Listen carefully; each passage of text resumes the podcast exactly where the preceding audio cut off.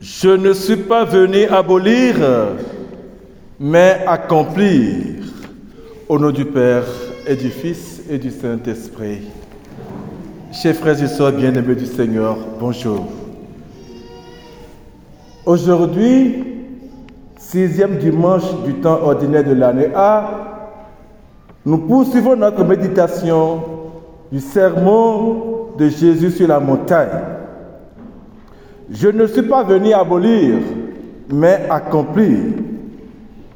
Par cette affirmation, chers frères et sœurs, Jésus nous montre clairement qu'il n'est ni un révolutionnaire qui veut tout changer, comme si le passé n'existait pas pour repartir à zéro, ni un conservateur qui ne veut rien changer, comme si le passé avait toujours été parfait en tout. Oui, pour Jésus, il n'est pas question d'abolir le passé, ni de le conserver tel quel. Il faut lui donner une vie nouvelle, dans une sorte d'accomplissement, d'achèvement. Ce n'est pas parce qu'une tradition est ancienne qu'elle est faussement bonne. Et ce n'est pas non plus parce qu'une idée est nouvelle qu'elle est faussement meilleure. Jésus va nous en donner six exemples dans la suite du sermon sur la montagne. Mais avant, il énonce clairement le principe que vont illustrer les six antithèses qu'il va développer. Si votre justice ne surpasse pas celle des scribes et des pharisiens, vous n'entrerez pas dans le royaume des cieux. Rappelons-le, un homme juste au sens biblique, c'est celui-là qui est parfaitement en accord, en symbiose, en alliance, en harmonie avec Dieu.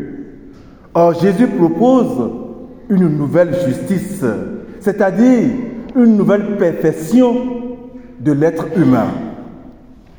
Il faut, dit-il, surpasser la justice des scribes et des pharisiens. Alors, comment les disciples de Jésus, gens pauvres et simples, sans instruction, pourraient-ils se mesurer avec ces savants et zélés spécialistes de, de, de la loi?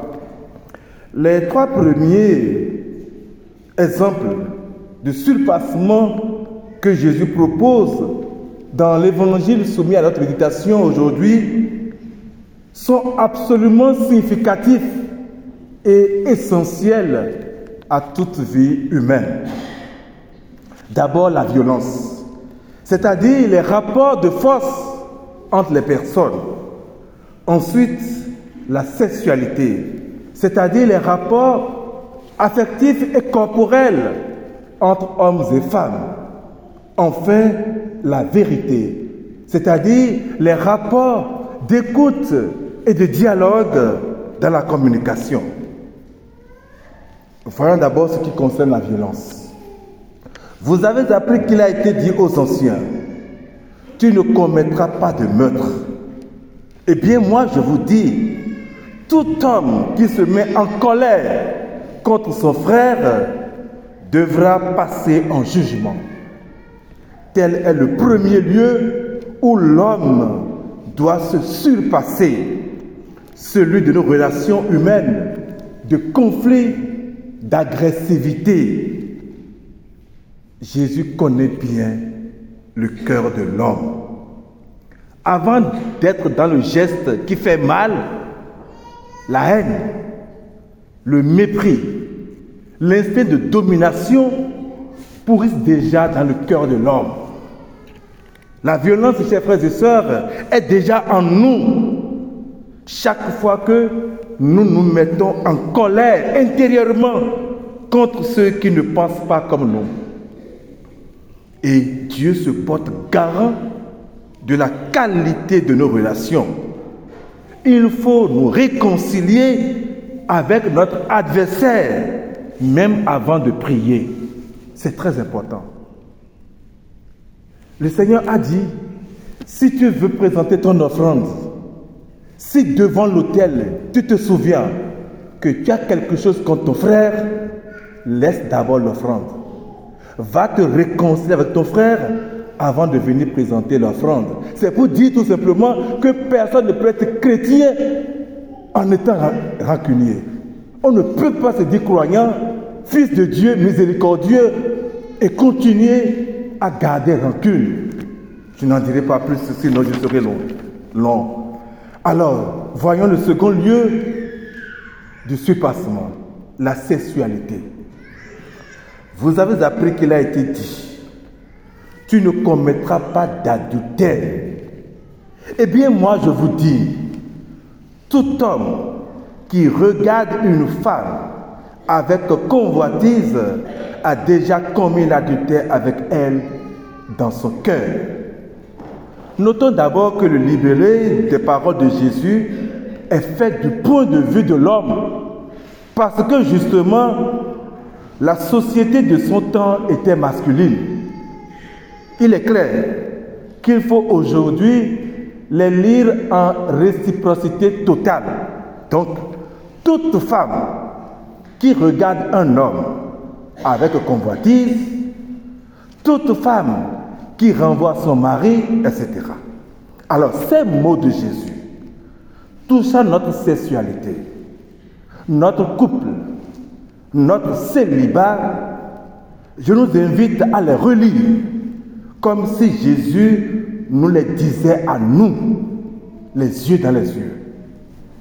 Car justement, ces mots touchent tant de blessures ouvertes tant d'idéal bafoués, tant de rêves irréalisés qu'il faut sans doute en faire peu de commentaires. Que chacun reçoive en lui comme un glaive la parole exigeante de Jésus. Dans le monde véritablement déshumanisé où nous vivons, ces paroles de Jésus, il faut le dire, sont bousculantes et semble aller à contre-courant de l'épanouissement de l'homme et de la femme.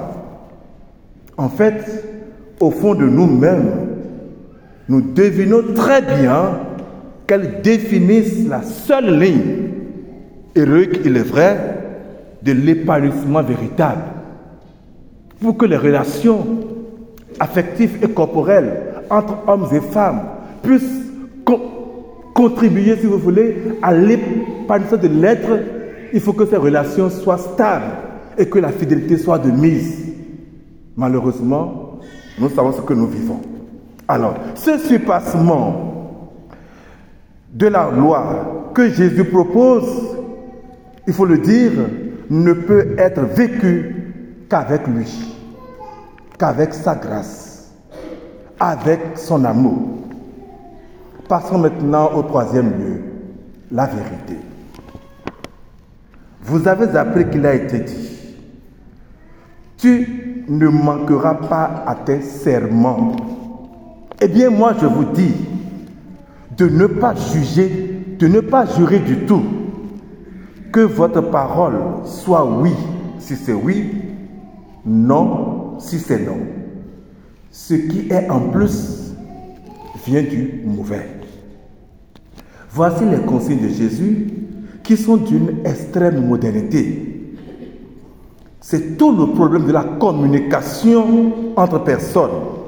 Nous le savons, les rapports humains sont viciés de l'intérieur, pas la duplicité, la combine, le faux semblant, la ruse, la falsification, le mensonge, la publicité, l'information trafiquée, etc.